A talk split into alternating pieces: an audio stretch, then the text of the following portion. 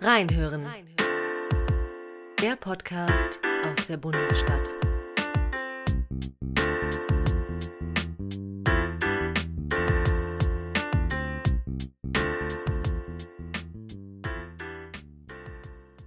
Verehrte Damen und Herren, liebe Hörerinnen und Hörer, die Bonner Akademie und die Bross Stiftung freuen sich schon darauf, Sie wieder persönlich treffen zu können. Bis dahin gibt es drängende, interessante Themen und wahrlich kompetente und kluge Gäste. Die sagen was, weil sie wahrhaftig was zu sagen haben. Der Virus hat davon keine Ahnung. Humorlos wie jede Naturgewalt hält uns Corona auf Abstand. Wir weigern uns trotzig nur abzuwarten. Es gehört zur unfreiwilligen Dialektik des Angreifers, dass es uns auch zusammenbringt auch auf technischem Weg. Sie wollen von uns hören, wir erfüllen Ihre Wünsche.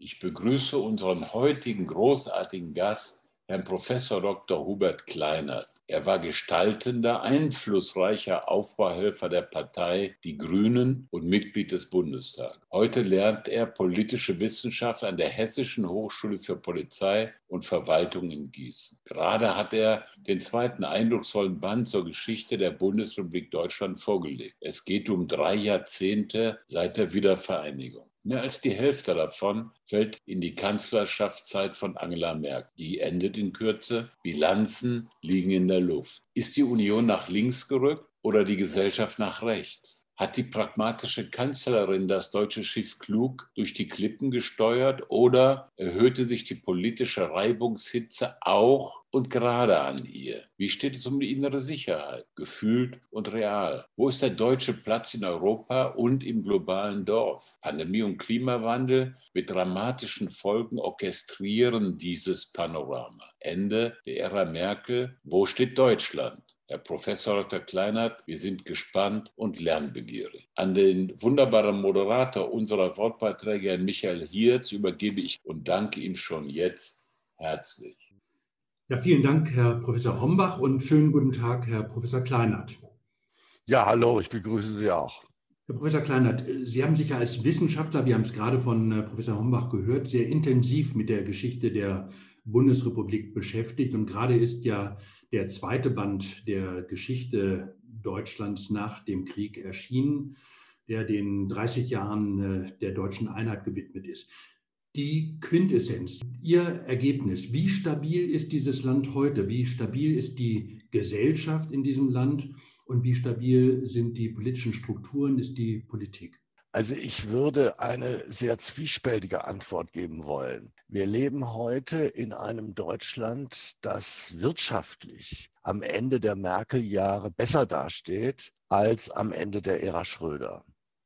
Das, wie weit sich das durch die Corona-Krise verändern wird oder was sich da verändern wird, kann man noch nicht abschließend sagen. Es sieht im Moment ja auch, was diese Dinge anlangt, so aus, als kämen wir besser durch diese Krise als manche unserer Partner. Andererseits ist, dass ich, was die politische Lage anlangt, das Land instabiler, das seit vielen Jahrzehnten jemals war. Wir haben am Ende der Merkel-Jahre nicht nur eine sehr viel vielfältigere, buntere Gesellschaft, die sich, wenn Sie mal überlegen, wir haben heute sechs bis sieben Millionen mehr Menschen mit Migrationshintergrund als zum Beginn der Merkel-Jahre in 2005. Das hat natürlich Folgen. Aber das ist nicht das Einzige. Ich sehe, dass das Land nach vielen Seiten auseinanderstrebt. Und ich sehe, dass wir äh, einen gewissen Verlust an Maß und Mitte, so möchte ich das mal ausdrücken, haben. Und dass es immer schwieriger wird, diese vielfältiger gewordene Gesellschaft zusammenzuhalten. Das würde in, in der heutigen Zeit ein besonderes Ausmaß und eine besondere Stärke und Stabilität einer politischen Mitte erfordern. Die sehe ich weniger denn je. Das heißt, die Vielgestaltigkeit, die unsere Gesellschaft angenommen hat, sehen Sie nicht als eine Stärke, sondern auch als eine potenzielle Schwäche? Beides. Vielgestaltigkeit kann ein Vorteil sein. Ein pluraleres, bunteres Leben bietet Vorteile. Es hat natürlich auch Gefahren. Nehmen wir mal diesen Modebegriff der Diversität. Da kann man es vielleicht ganz gut erläutern, was ich meine. Ich finde Diversität gut und bereichernd und auch einen Fortschritt, soweit es darum geht, dass Minderheiten, die man früher so nicht anerkannt hat oder äh, nicht akzeptiert hat, dass diese Minderheiten sozusagen selbstverständlicher Teil des demokratischen Lebens geworden sind, eine Anerkennung, eine Gleichberechtigung erleben. Aber wenn man daraus dann gleich wieder sozusagen die Umkehrung macht, wie das heute gelegentlich der Fall ist, sozusagen divers ist toll und homogen ist schlecht, dann ist das auch schon wieder eine Übertreibung.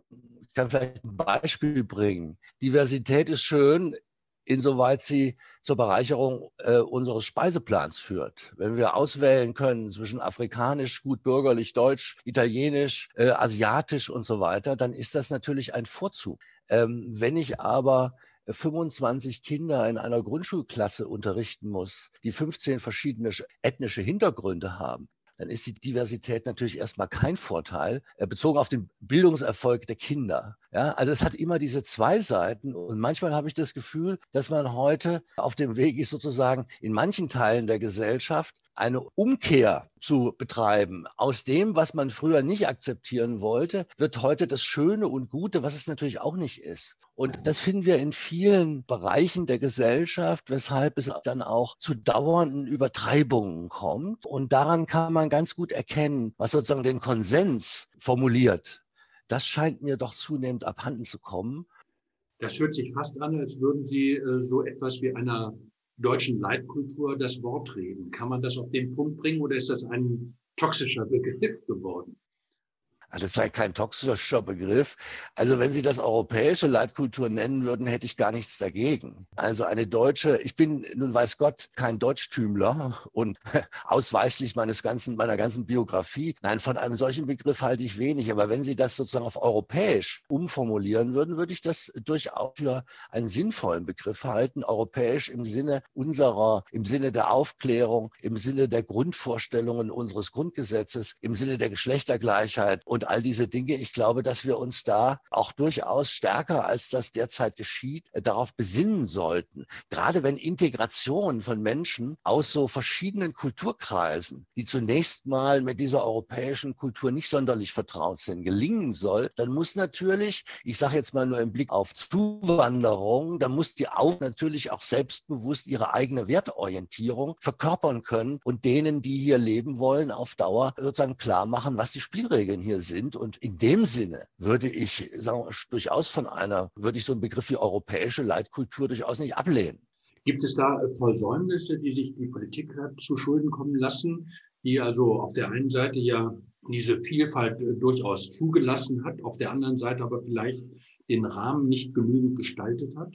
Ja, das würde ich so sehen. Also wenn man mal die wesentlichen Punkte der Ära Merkel zusammenfassen will und wenn man auch sagen wir, den Kern des Politikangebots in dieser Zeit durch die Regierenden zusammenfassen will, dann wird man ja in der Literatur ist von einem erklärungsarmen Pragmatismus die Rede gewesen im Blick auf die Regierung Merkel. Da ist ja einiges dran. Das ist ja extrem zwiespältig bei Angela Merkel. Einerseits hat sie ihre Partei oder hat sie daran mitgewirkt, dass sich ihre Partei in einer erstaunlichen Weise modernisiert hat. Modernisiert im Blick etwa an veränderte Geschlechterrollen, Vorstellungen. Und für die Union ist ja heute die Orientierung auf die berufstätige Frau etwas ganz Selbstverständliches geworden. Das war vor 30 Jahren noch ganz anders. Das sind ja sozusagen beachtliche ähm, Anschlussbewegungen an gesellschaftliche Wandlungsprozesse, die bezeichnend sind für diese Zeit. Nicht zuletzt auch, darf man gar, kann man glaube ich gar nicht unterschätzen, was Angela Merkel auch schon durch ihre Person für die Frauengleichstellung bedeutet hat in diesen 15 Jahren. Also da haben wir beachtliche Modernisierungsleistungen. Wir haben aber auf der anderen Seite eine äh, gewaltige Schwäche der Union und von Angela Merkel, was das Orientierende anlangt. Also Angela Merkel hat ja weitestgehend darauf verzichtet, in diesen 15 Jahren ihrer Amtszeit überhaupt über den Tag hinausreichende Begründungen ihrer Politik zu liefern. Sie hat häufig Kurskorrekturen vorgenommen, die zum Teil sogar im Widerspruch zur Programmatik der Union standen und hat äußerst selten überzeugende Begründungen dafür geliefert. Also das ist eine Schwäche und damit verbindet sich natürlich auch das Problem, dass ja viele sehen, dass heutzutage unklarer geworden ist, wofür die Union in Zukunft eigentlich steht. Wenn man mal davon ausgeht, dass die CDU vielleicht die letzte verbliebene Volkspartei in Deutschland Deutschland ist, dann ist das natürlich auch für die ganze Demokratie ein Problem, wenn die CDU der Zukunft erstmal selber nicht genau weiß, wofür es sie eigentlich gibt und in welche Richtung sie marschiert. So langen Zeit, wo man äh, immer nur auf Sicht gefahren ist, wie Frau Merkel ja selber häufig gesagt hat, noch zu spüren bekommen wird. Was wird denn eigentlich aus Ihrer Sicht, aus der Sicht des Historikers oder des Politologen bleiben von der Ära Merkel? Immerhin 16 Jahre bewegter Geschichte rund um uns herum. Woran wird man sich erinnern? Bei Adenauer war es die Westbindung, war es Wiederbewaffnung, war es die Aussöhnung mit Frankreich, bei Willy Brandt war es die Ostpolitik, auch die Modernisierung der Gesellschaft. Bei Kohl war es die Wiedervereinigung, vielleicht auch noch die Einführung des äh, Euro und seine Europapolitik. Was bleibt von Angela Merkel? Ja, sicher wird man sich auch in vielen Jahren noch an die Flüchtlingskrise erinnern und die Folgen, die das gehabt hat für das deutsche politische System, das kann man, glaube ich, gar nicht überschätzen, weil nach der, mit der Flüchtlingskrise ist eine Polarisierung in die Gesellschaft zurückgekehrt, wie wir sie viele, viele Jahre nicht mehr hatten. Ich würde sogar sagen, Jahrzehnte nicht mehr erlebt haben. Ich glaube auch nicht, es mag sein, dass es gelingt, mit Hilfe des Verfassungsschutzes und des Chaos in der AfD diese Rechtspartei an den Rand zu drängen. Das mag sein, aber die Probleme, die sich in, hinter diesem politischen Aufstieg einer neuen Rechtspartei liegen, die werden dadurch ja nicht aus der Welt geschaffen werden. Und ich nehme an, dass wir, dass diese Polarisierung uns begleiten wird. Das wird sicher bleiben. Äh, bleiben wird auch das, was ich eben schon angesprochen habe, diese beachtliche Modernisierungsleistung. Das wollen wir nicht vergessen. Auf der anderen Seite der Union unter Führung von Angela Merkel, dieser Anschluss an den, sagen wir mal, liberalen Zeitgeist, den die Union durchaus geschaffen hat. Im Blick auf Europa mag sein, dass er bleibt relativ erfolgreiches Krisenmanagement in der Eurokrise Krise, aber Schwächung Europas insgesamt. Wenn man mal die Zeit seit 2005 bis heute durchgeht oder wenn man sich auch bei allen Wolten und allen Unklarheiten, die wir in der Regierung Schröder finden, wenn wir an diese Zeit zurückdenken, die Rolle Deutschlands im Irak-Konflikt, dann muss man eigentlich sagen, außenpolitisch kann man nicht zufrieden sein, was in dieser Zeit passiert ist. Deutschland ist das stärkste Land in Europa und es gibt viele außerhalb Deutschlands, aber auch innerhalb Deutschlands die mangelnde Bereitschaft zur Übernahme weltpolitischer Verantwortung durch die stärkste europäische Macht heute beklagt. Dass Europa auf der Welt einen Einfluss verloren hat, ist ja nicht zu bestreiten im Angesicht äh, des, des Aufstiegs Chinas oder des Comebacks von Herrn Putin und Russlands. Äh, nehmen Sie den, den Syrien-Konflikt. Wir haben viel Papier in Brüssel verabschiedet, aber realpolitisch agiert haben andere. Also ich glaube, da wird man auch eher Versäumnisse sehen müssen oder Schwächen, für die äh, europäische Schwächen, äh, die natürlich auch wieder zu tun haben mit dem, was aufgerissen ist im Zusammenhang mit der Flüchtlingsthematik. Also da bin ich eher, da glaube ich eher, wird die Bilanz im Rückblick nicht so strahlend ausfallen. Wenn äh, Sie auf die äh, Union blicken, vor allem auf die CDU, die gerade einen neuen Vorsitzenden gewählt hat, da gibt es ja einen latenten Richtungsstreit, der ja in der Kandidatur auch von Friedrich Merz und Armin Laschet zum Ausdruck gekommen ist. Ist mit der Wahl von Armin Laschet zum Vorsitzenden dieser latente Richtungsstreit entschieden und ist damit der Weg der CDU und damit der Union vorgezeichnet? Das kann man relativ einfach beantworten. Das hängt davon von der Fähigkeit des neuen Vorsitzenden ab, den anderen Flügel, wenn ich das mal so sagen darf, den nicht erklärten anderen Flügel, der irgendwie die Hoffnung hatte, ich glaube, der andere Flügel wird zusammengehalten, also der, diejenigen, die März gewählt haben, die werden zusammengehalten durch die Sehnsucht danach, dass die CDU der Zukunft wieder klarere Konturen entwickeln soll. Das mag sehr diffus sein. Die einen wollen mehr Wirtschaft, die anderen wollen mehr konservativ, mehr, mehr klassische Union, so wie sie früher einmal war. Äh, Dritte wollen vielleicht einfach nur eine, eine, eine, eine Figur, die, die stärker ausstrahlt, der man zutraut, sozusagen auch wieder äh, weltanschaulich, wenn ich das mal so sagen will. Ich glaube, viele in der Union haben das Gefühl, und das ist wahrscheinlich gar nicht verkehrt, dass, sagen wir mal, die weltanschauliche Hegemonie heutzutage an die Grünen übergegangen ist und sie beklagen, dass die Union äh, da eher defensiv, reaktiv mit umgeht und auch in den Bündnissen mit den Grünen, die sie hat, nicht in der Lage ist, gewissermaßen ihr eigenes politisches Profil anders als defensiv, indem man teilweise die Grünen äh, Dinge von den Grünen übernimmt, nur halt nicht so viel und ein bisschen vorsichtiger und so weiter. Und da gibt es sicherlich viele, die die März das zugetraut hätten und die das Laschet vielleicht nicht zutrauen. Und Laschet selbst hat da eine große Verantwortung. Wenn er es schafft, überzeugend darzustellen, dass er nicht einfach nur Merkel 2 ist, oder nicht nur der, der sozusagen die, die Union mit den Grünen versöhnt, äh, sondern auch sozusagen für ein eigenes zukunftsgerichtetes Profil der Union steht, dann kann er das schaffen. Wenn ihm das nicht gelingt, dann wird es sehr schwierig, weil die Union, ich meine, in, in der Union ist, sind die Tendenzen, denen der Wahlsieg allein schon reicht und wo sozusagen der machtpolitische Erfolg den Kit abgibt, immer stärker gewesen als in anderen Parteien. Aber wenn das nicht so glanzvoll äh, ablaufen sollte, dann wird Laschet einen schweren Stand haben und dann wird, ist es sehr schwer überhaupt vorauszusehen, ob die Union ihre Einheit wird bewahren können. Im Augenblick sieht es ja so aus, als sei die einzige Machtoption für die Zeit nach der Wahl im äh, September eine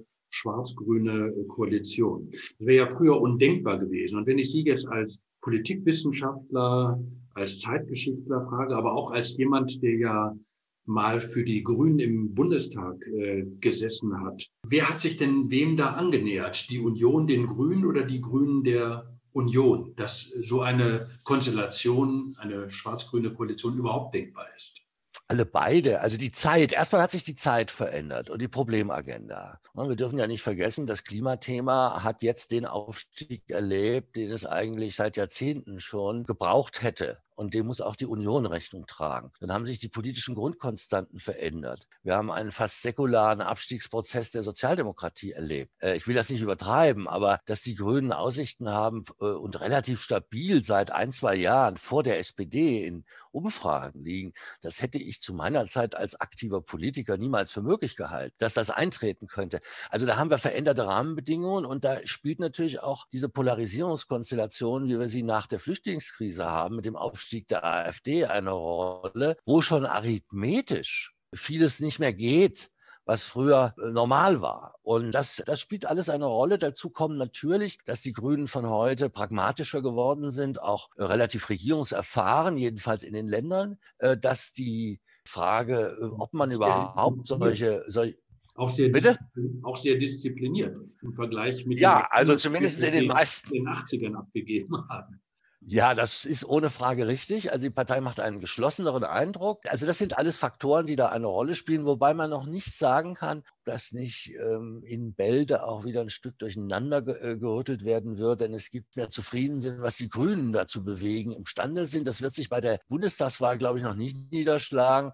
In der Form, dass die Grünen Schwierigkeiten kriegen als Regierungspartei mit Bewegungen, die dann, denen das alles nicht reicht, was dann, was dann sozusagen an Klimapolitik umsetzbar sein kann und so weiter. Also das ist die eine Seite und, die, und, und über die Veränderungen der Union haben wir ja schon gesprochen. Ja. Die Union hat auch eine weite Strecke zurückgelegt. Da haben wir auch eine, eine andere Generation, für die der Umgang mit den Grünen völlig selbstverständlich ist. Das sind ja völlig andere Leute als die, gut, Wolfgang Schäuble ist noch da, als die, die unser 1 1983 vorgefunden haben. Also da gibt es natürlich ganz andere Voraussetzungen für solche Bündnisse. Ähm, die SPD ist in einem Umfragetief seit vielen, vielen Jahren, seit vielen, vielen Wahlen. Immer gab es in der Partei die Hoffnung, sie steigt wieder auf, aber diese Hoffnung bisher nicht erfüllt worden. Im Augenblick sieht es auch Stand heute nicht so aus, als würde sie einen fulminanten Sieg äh, bei äh, der Wahl äh, im September davontragen. Woran liegt das? Ist der SPD das Milieu abhanden gekommen? Ist sie Opfer ihres eigenen Erfolges, des sozialen Aufstiegs eben der Arbeiterschicht und der unteren Mittelschicht geworden? woran liegt das und wie kann sie aus dem Tief kommen oder könnte sie aus dem Tief kommen? Das hat sicherlich unterschiedliche Gründe. Ein Faktor ist, dass der SPD so ein bisschen der soziale Ort verloren gegangen ist. Ne? Das wiederum hat unterschiedliche Gründe. Das hat was äh, zu tun mit dem von Ihnen genannten sozialen Aufstieg. Das ist ja offensichtlich. Das kann man zum Teil auch an den, an den Erfolgen der AfD, der Arbeiterschicht ganz gut empirisch nachvollziehen, auch an Umfrage, Umfragewerten, die man hat über die Wahlentscheidung von Gewerkschaftsmitgliedern. Das spielt eine Rolle beim weiteren Einflussverlust Verlust in diesem Milieu. glaube ich auch, dass die SPD sich teilweise derart grün geriert, dass diese Wirkungen auch äh, auf anderen Gebieten noch verstärkt werden. Das ist dann für sozusagen klassische kleine Leute, das klassische Wählerreservoir der SPD immer weniger, hm, wird so attraktiv. Dann kommt dazu, dass die SPD es nie geschafft hat, nach 2005 mit der Regierung Schröder und mit dem, mit dem Erbe der Agendapolitik umzugehen. Und dieser, die, die SPD hat sich nicht davon distanziert. Die SPD hat sich aber auch nicht offensiv darauf bezogen und gesagt, der Wirtschaftsaufschwung der Ära Merkel ist unser Verdienst. Das hat der Gerhard Schröder schon begonnen und Angela Merkel äh, heimst jetzt die Früchte ein. Äh, wenn man mit schlechtem Gewissen regiert, kann man aus dem, was man dort macht, auch keinen Erfolg machen. Ja, die Liberalen tun sich ja sehr schwer. Äh, sie dümpeln so im Augenblick äh, um die 5 Prozent, knapp über 5 Prozent herum. Sie waren lange eine Funktionspartei. Inzwischen nehmen sie aber diese Funktion nicht mehr wahr und können sie nicht mehr wahrnehmen, weil eben die Zahl der Parteien inzwischen größer geworden ist. Wie schätzen Sie das Potenzial ein für eine eigenständige liberale Kraft? Werden wir der FDP beim langsamen Sterben zusehen oder ist da noch eine Chance für die Liberalen?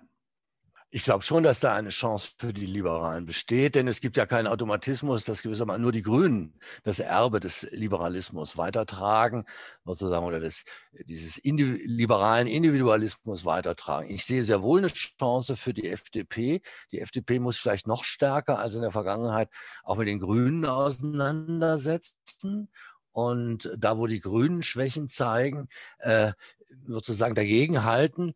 Äh, die FDP wird sich vielleicht auch noch stärker bei Demokratiethemen profilieren müssen. Äh, da habe ich, ähm, fand ich eigentlich, dass die FDP auch zu lange zugewartet hat, jetzt in der Corona-Krise, um ihre Stimme vernehmlich werden zu lassen. Lindner hat verschiedentlich sich dann zu Wort gemeldet, wenn es um Grundrechte ging oder die, die Nichtberücksichtigung des Parlaments in dieser wie soll man sagen, neuartigen Überregierung, Kanzler und äh, äh Ministerpräsidenten und so. Aber da hätte man, glaube ich, äh, sehr viel stärker und, und vernehmbarer sich auch einmischen müssen. Nein, ich glaube, dass die Liberalen durchaus eine Zukunftschance haben. Ob sie die nutzen werden oder nutzen können, hängt ganz entscheidend auch von ihnen selber ab. Bedarf an einer marktwirtschaftlich orientierten Partei gibt es auch immer. Also ich denke nicht, dass die FDP, dass da das Totenglöcklein zu schlagen ist. Hängt, wie gesagt, auch sehr am subjektiven Vermögen der Repräsentanten der Partei. Sicher war es ein Fehler, dass man die Jamaika-Verhandlungen zuerst verlassen hat. Ich sage immer, wer äh, in so einer Situation zuerst vom Tisch aufsteht, hat immer verloren. Äh, das war ein Fehler, den, den Lindner gemacht hat. Und ich glaube, an diesem Fehler trägt die FDP auch noch ein Stück weit bis heute. Aber ich sehe sie nicht im Abseits. Auch die Linke stand ja schon mal besser da. Vor allem im Westen scheint es, äh, kann sie ja nicht wirklich Fuß fassen. Wird sie uns als ostdeutsche Regionalpartei äh, weiterhin daran erinnern, dass die deutsche Einheit, mit der Sie sich ja sehr beschäftigt haben, bei einem Teil der Bevölkerung psychologisch und sozial noch nicht richtig verarbeitet ist?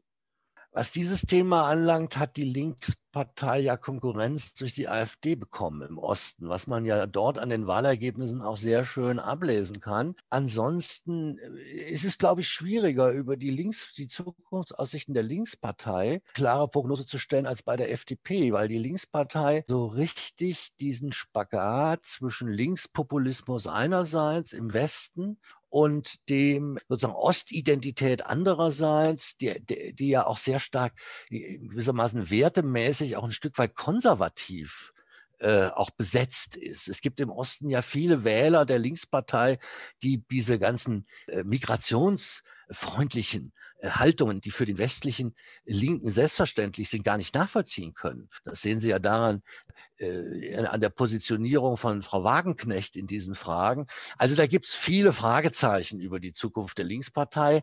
Ähm, auch da wird natürlich einiges davon abhängen, wie die politische Konstellation äh, nach dem Herbst sein wird. Es ist ja nicht auszuschließen, aber ich schließe es politisch aus, dass es eine rot-rot-grüne Mehrheit gibt, halte ich aber für sehr unwahrscheinlich.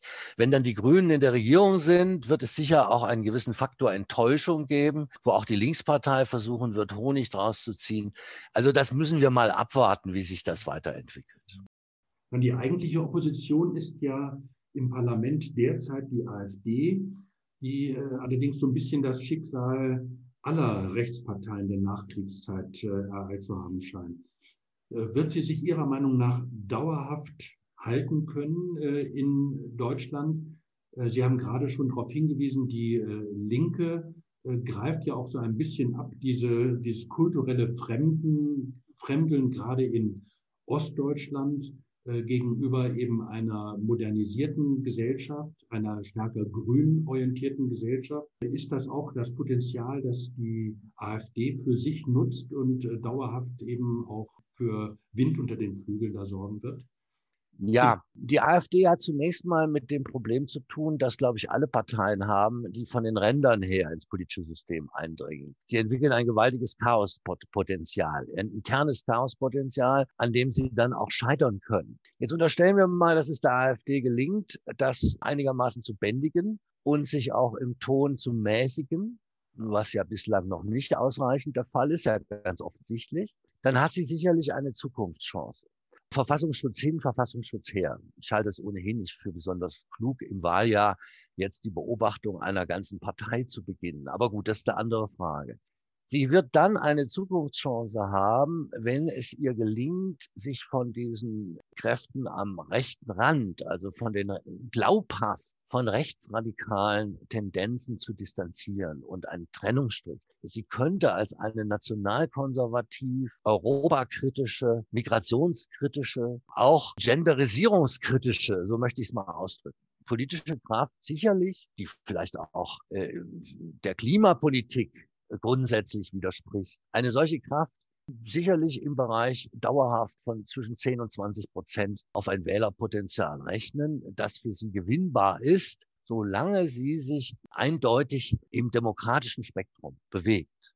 So würde ich ihre Zukunftschancen einschätzen, weil ich nicht glaube, dass es der Union gelingen wird, sagen wir mal, die große Mehrheit derjenigen, die die Union nicht mehr konservativ genug finden, und aus solchen Gründen auch schon mal die AfD wählen, zurückzugewinnen. Da habe ich große Zweifel, ob das der CDU mit Armin Laschet gelingen kann. Und deshalb würde die AfD auf mittlere Sicht durchaus eine Chance haben, nicht zu regieren oder die Politik der Bundesrepublik entscheidend zu bestimmen, aber, ihren, aber einen Platz im Parlament zu halten, wenn sie es schafft, sich von diesen Kräften am rechten Rand zu lösen. Dann bedanke ich mich, Herr Professor Kleinert, sehr ausdrücklich für diese Einsichten, die Sie uns vermittelt haben. Äh, Sie haben als Zeitgeschichtler und Politikwissenschaftler sich ja intensiv mit der Geschichte der Bundesrepublik beschäftigt. Wir haben jetzt die Linie ein bisschen in die Zukunft verlängert und ich denke mal, dass wir alle mit Gewinn aus diesem Gespräch rausgehen und uns besser auf das einstellen können, was in diesem Jahr auf uns zukommt. Herzlichen Dank für das Gespräch und Ihnen noch einen schönen Tag. Gerne. Ihnen auch einen schönen Tag, Herr Hirz. Reinhören, reinhören. Der Podcast